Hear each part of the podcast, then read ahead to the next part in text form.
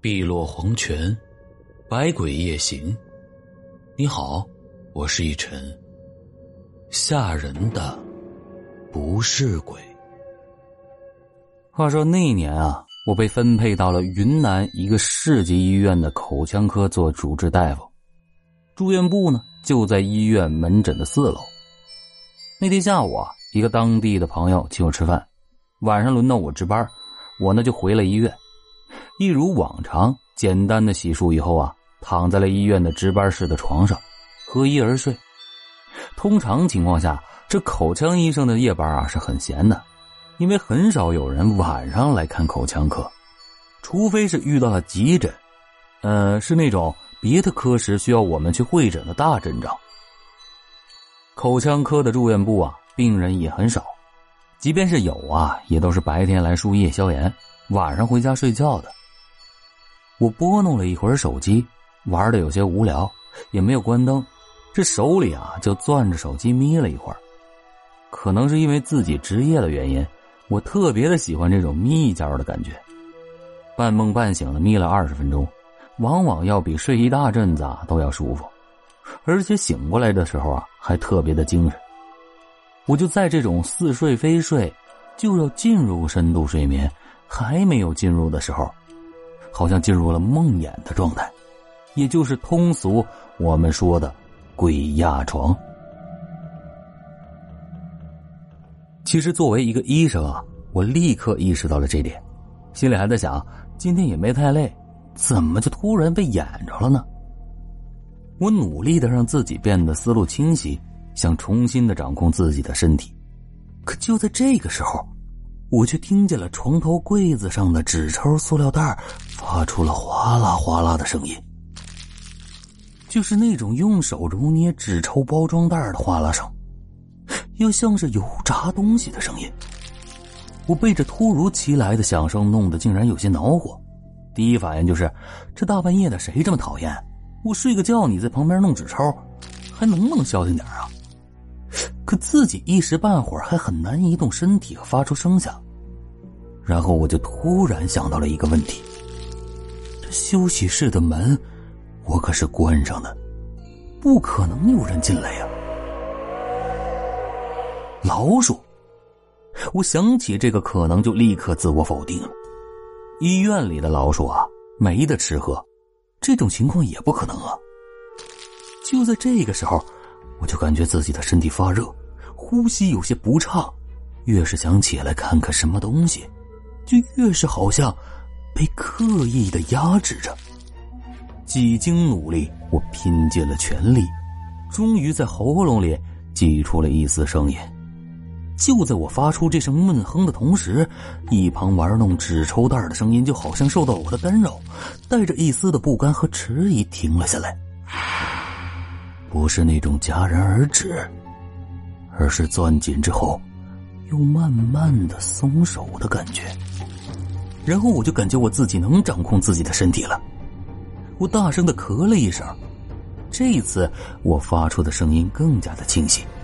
我攥了一下拳头，抽了一下脚尖又听见床头有个女人长长的叹息了一声。这一声长长的叹息里，玩一下你都不允许啊！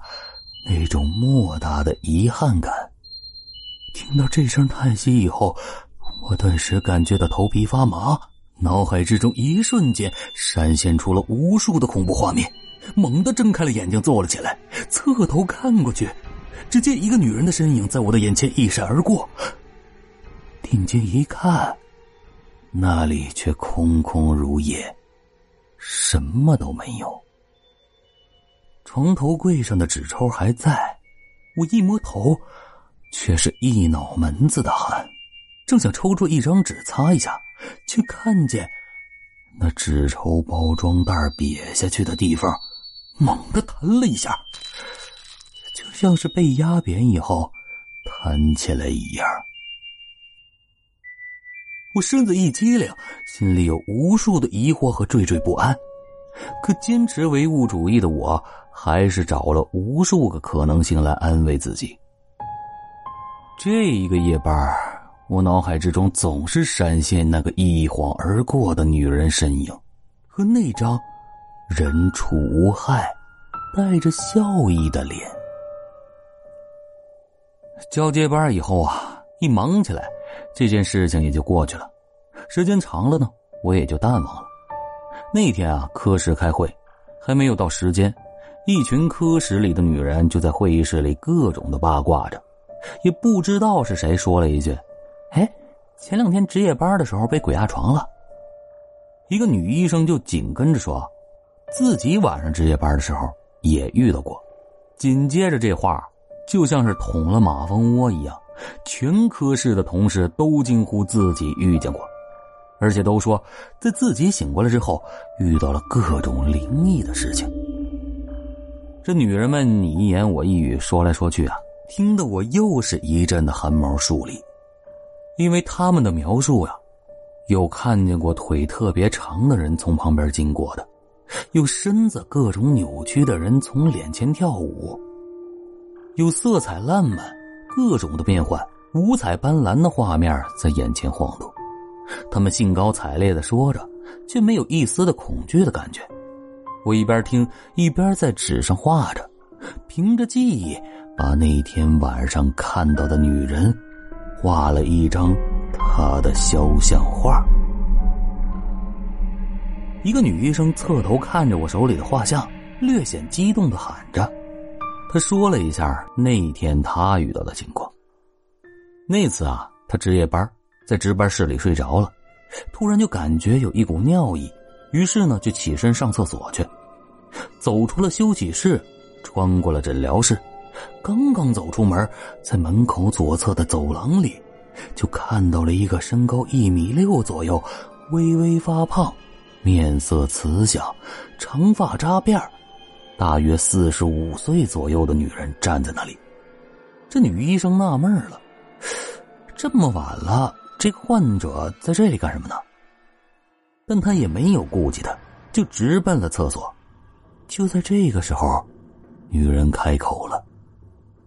你要去做啥子哈？女医生出于礼貌，就微笑着对他说：“去厕所。”这个女人伸出手，然后挥着手指指着走廊的左侧，伴随着一股莫名的温情和热情，笑着说道：“走嘛，厕所在这边噻。”就这么一边说着，还一边上前拉女医生的手，嘴里还说着：“去厕所，我带你去嘛。”女医生感觉啊，这个女人有毛病，心想：我去个厕所还用着你领着呀？于是她就想抽身，说道：“不用不用。”说完，自己转身就走。可刚一抬腿，她就感觉身下一空，好像凌空掉落一样。女医生猛地就醒了过来，发现自己还在休息室的床上，只不过……想小便的感觉却是真的。在经历了一些惊恐之后，女医生也没多想，披着衣服就去了厕所。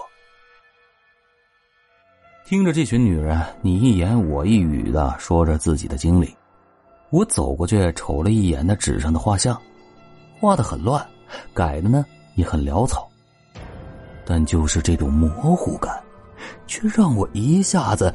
和那天晚上的梦魇醒来之后看到的女人重叠了起来。瞅着这个慈眉善目、一脸讨好式笑意的女人，我的心里却是透出了一阵阵的寒意。这座医院闹鬼，我有些害怕，可看着同事们一个个谈笑风生，却没有害怕的意思。心里不禁暗暗的给他们的胆量点赞。又过了两天，这里的鬼天气啊，几乎每天都要下几场雨，气温也是忽高忽低的。当地的一个朋友给我打电话，请我去他家吃饭。吃完了晚饭呢，我还得回医院上夜班。就在交接班签字的时候，我突然看见，在我的圆珠笔的笔帽上，有一个小骷髅头。拇指大小，在上面各种的扭动着。我马上揉了揉眼睛，心里有些慌了，然后恍然间感觉到，这注定又是一个不平凡的夜班。我在病房里转了一圈以后，没有回到休息室，就在办公室里整理了一下资料，可心里呢却慌得厉害。我闭着眼睛，让自己尽量的平静下来，也曾想过要回家，可想了一想。那天的那些女同事都不怕，我自己一个大老爷们儿，要是吓跑了，这岂不成了别人的笑柄？哎，来吧，都是幻觉，我自我安慰着。这个时候门开了，一个女护士走进了办公室，好像要找什么东西。我微微的睁开了眼睛，看了一下，却发现女护士的身子已经走进了办公室，可她的腿。却悠悠荡荡、盘盘旋旋、扭扭曲曲的窝在了办公室的外面。我赶紧揉了一下眼睛，再仔细的看上去，却是那个护士在翻弄着病历单。不一会儿啊，女护士转身离开，可我却看见有一个很小又光着屁股的女人，在他的屁股后面。抓着他的裤衩一晃一晃的荡着秋千，我不由得吓得抖动了一下，诡异，怪异。我忽然间感觉有点想回家，想起远在东北老家的妈妈了。我回想着家里神婆跳大神的那些东西，嘴里念叨着一些模糊的词儿。当时的想法就是，真心希望东北的萨满诸神。能治住云南的这些妖魔鬼怪。